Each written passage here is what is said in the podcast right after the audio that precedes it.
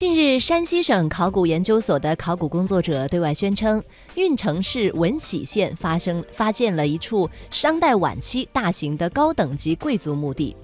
考古工作者一共发现商代晚期的墓葬十二座、车马坑六座、灰坑五个，出土了铜器、陶器、骨器、玉器等众多的文物，其中部分青铜器上还有族徽和铭文。据介绍，这是山西运城地区第一次发现的商代晚期贵族墓地，对于研究商代晚期殷墟文化的分布范围、政治地理等都具有非常重要的意义。